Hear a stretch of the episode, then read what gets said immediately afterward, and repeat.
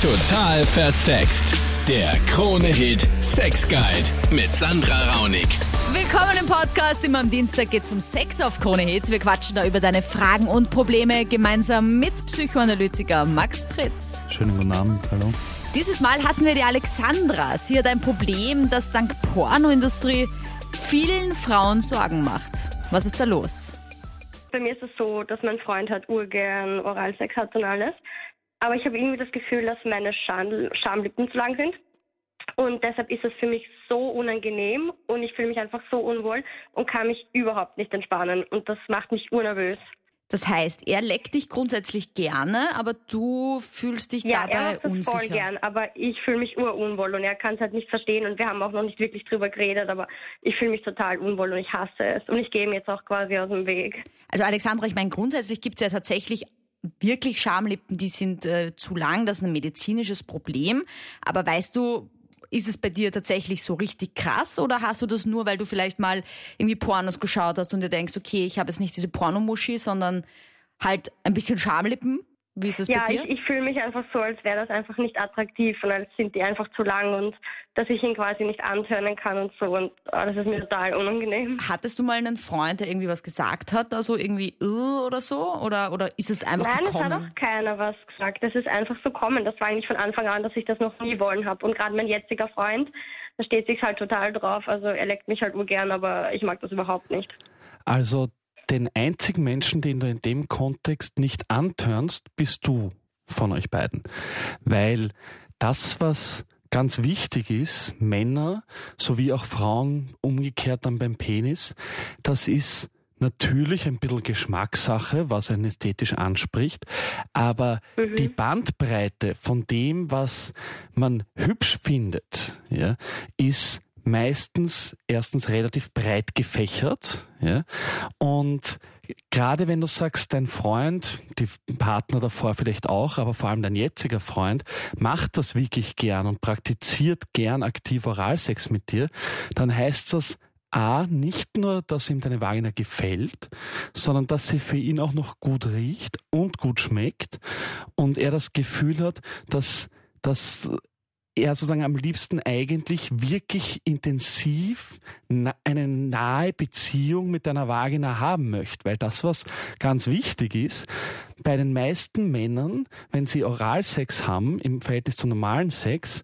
für die meisten Männer ist das deutlich intimer und viele Männer möchten das eigentlich auch gar nicht so gern praktizieren, weil der Penis für den Mann oft ein viel abgeschotteteres Ding ist, ja, mit dem er dann eben Sex hat, wo er sich aber eigentlich mit der Vagina gar nicht so extrem auseinandersetzen muss, ja, sondern eher mit deinem Gesicht, mit deinen Brüsten, vielleicht auch mit deinem Hintern. Und das ist sozusagen das größte Kompliment, das deine Vagina kriegen kann, wenn er permanent oder oft mit dir einerseits Oralsex haben möchte und, und das ist ganz wichtig, schau dir vielleicht einmal, im Internet gibt's das auch, da ist aber nicht so wahnsinnig prickelnd, aber es gibt da wirklich tolle Bildbände darüber. Ähm, Vaginas an sich sind alle verschieden. Ja?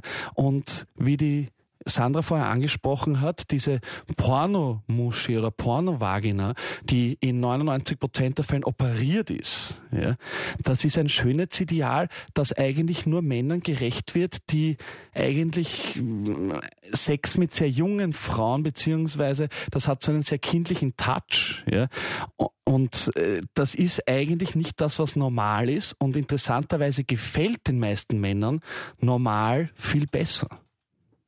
Mhm. Also Alexandra, ich meine, ich weiß, es klingt immer wie ein komischer Tipp, ja, aber äh, ich habe das mal gehört in so einem in so einem Vortrag, man soll sich auch mal mit einem Spiegel zu Hause hinsetzen und sich einfach den zwischen die Beine halten und sich das auch einmal anschauen, ja, und einfach mal äh, dadurch auch irgendwie lieben lernen und besser kennenlernen, weil wie oft macht man das auch schon, ja, dass man sich da wirklich so genau anschaut.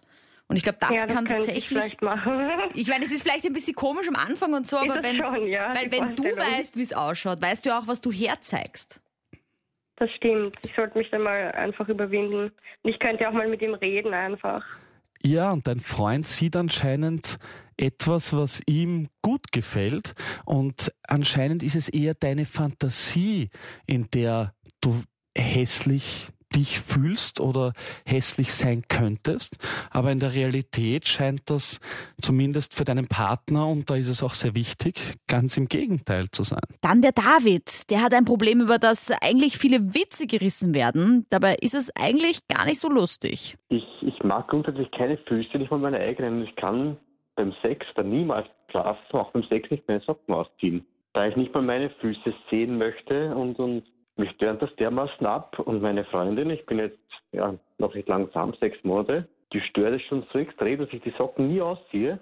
Mhm. Aber, Aber, hat das irgendeinen Grund, weil du irgendwas auf den Füßen auch hast oder ist es wirklich nur so ein psychologisches Ding, hab, das du aber nicht magst? Zu den Füßen, aber ich, ich mag weder Füße noch Zehen noch sonst irgendwas. Und es stört mich dermaßen ab, okay, dann brauche ich keinen Sex auch nicht mehr.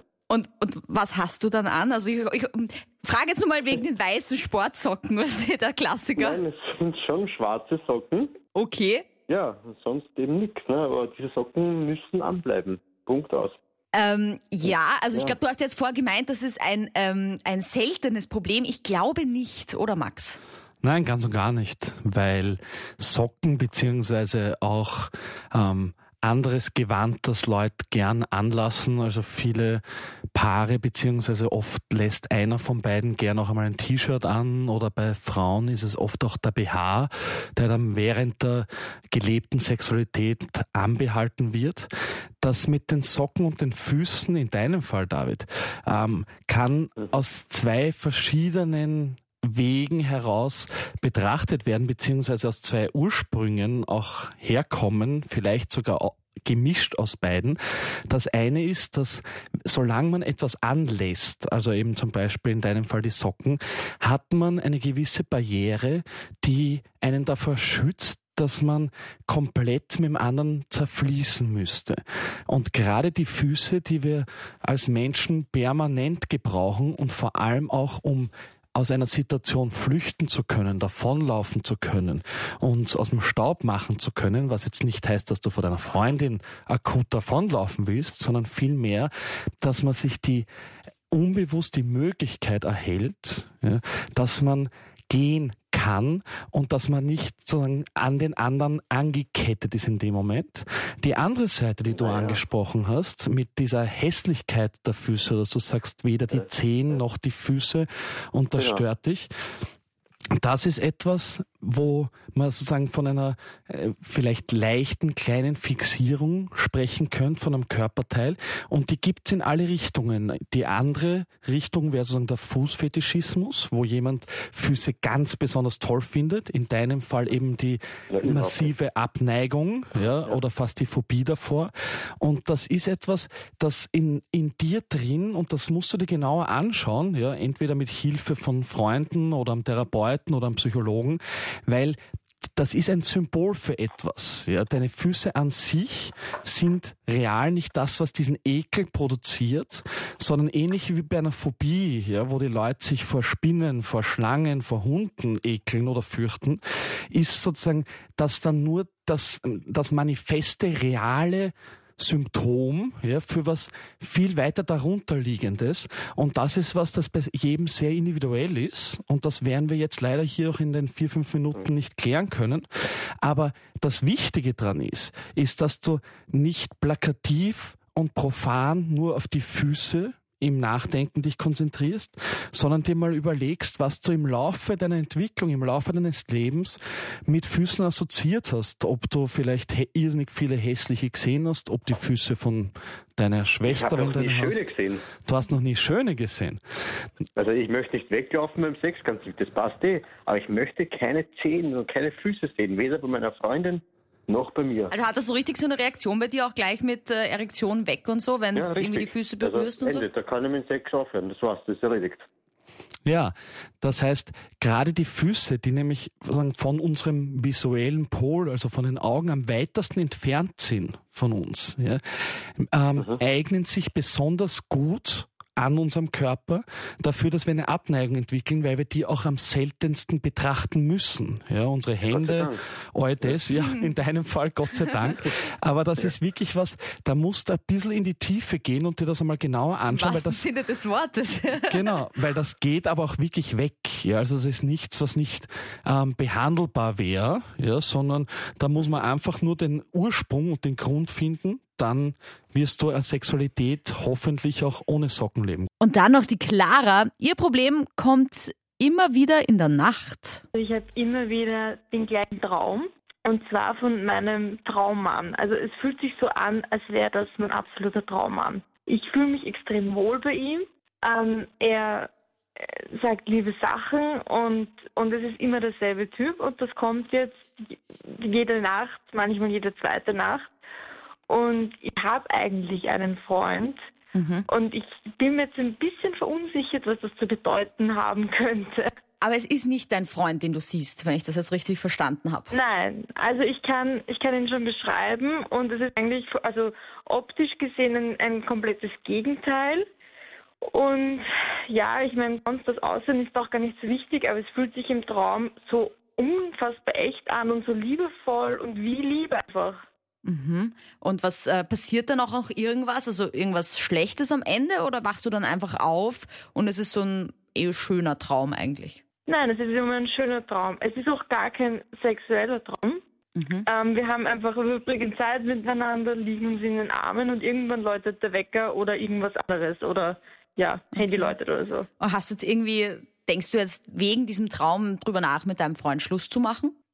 Nein, das nicht, aber ich würde einfach gerne wissen, was das ähm, auf sich hat, weil ob das irgendetwas mit meiner Beziehung zu tun hat, vielleicht fehlt mir ja was oder und ich weiß es nicht. Sowas. Also Clara, der Wunsch nach Geborgenheit, den haben alle Menschen in verschiedenen Ausprägungen. Und du erzählst ja, dass du dich da so, so wahrgenommen fühlst. Er sagt so nette Dinge, liegt einander in den Armen. Es fühlt sich irgendwie total echt und nach Liebe an. Und das sind Dinge, die bei jedem ein bisschen anders sind. Jeder braucht auch andere Dinge vom Partner, um sich wirklich wohlzufühlen. Das hat damit zu tun, wie jeder von uns aufwächst. Und das heißt nicht zwangsläufig, dass es mit deinem Partner nicht passt oder nicht funktioniert, aber den perfekten Partner gibt's nicht. Und das, was an den Träumen, und wir haben eigentlich als Menschen hauptsächlich Wunsch- oder Angstträume, und wenn so Wunschträume sind, dann ist da ein Begehren drin, was ganz wichtig ist und das sagt dir auch was, weil unsere Träume, da erleben wir Dinge, ja, die wir auf der Realebene, wenn wir wach sind, nicht so sehr spüren können dürfen. Dafür sehen wir sie dann wirklich als visuelle und Gefühlsbilder im Traum. Das heißt, das, was du tun könntest, ist, wenn du wieder so träumst und in der Früh aufwachst, dir genau anzuschauen, was was im Traum erzeugt diese Geborgenheit? Was im Traum erzeugt, äh, äh, ähm, sagen, sorgt dafür, dass du dich so wohlfühlst, so, so aufgehoben irgendwie fühlst? Und wenn du diese Attribute herausarbeiten kannst, dann kannst du beginnen auch zu schauen, wo wo ist das mit deinem Freund? Gibt es das in der Beziehung vielleicht zu wenig? Gibt es das gar nicht? Oder vielleicht gibt es das auf einer Ebene, wo du es bis jetzt auch noch nicht so sehr siehst. Und dann kannst du ganz langsam beginnen, sozusagen für dich diese Anteile zu modellieren mit deinem Freund. Ja?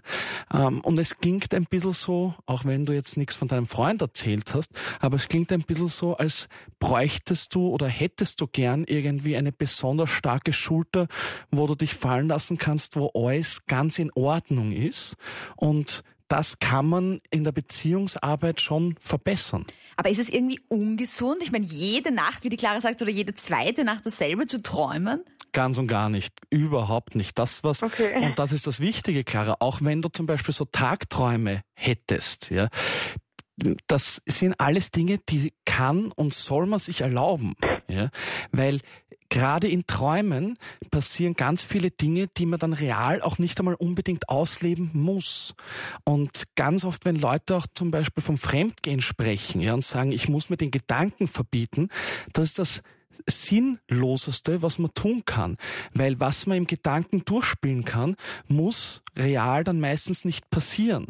Das heißt, auch wenn du da jetzt einen anderen Mann erträumst, ja, heißt das nicht, mhm. dass du da in irgendeiner Form was, was Schlechtes oder was, sagen, einen Defekt in deiner Beziehung produzierst.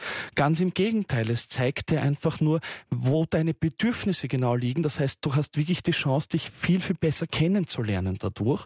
Und das ist viel wert, weil das kann auch die Beziehung irrsinnig verbessern. Danke für die vielen spannenden Themen heute. Ich freue mich schon auf nächsten Dienstag. Da quatschen wir wieder von 22 Uhr bis Mitternacht mit dir über deine Probleme beim Sex. Bis dahin gibt's meinen YouTube-Kanal Total Versext. Da gibt's schon viele spannende Videos zum Thema Aufklärung. Ich freue mich über dein Abo.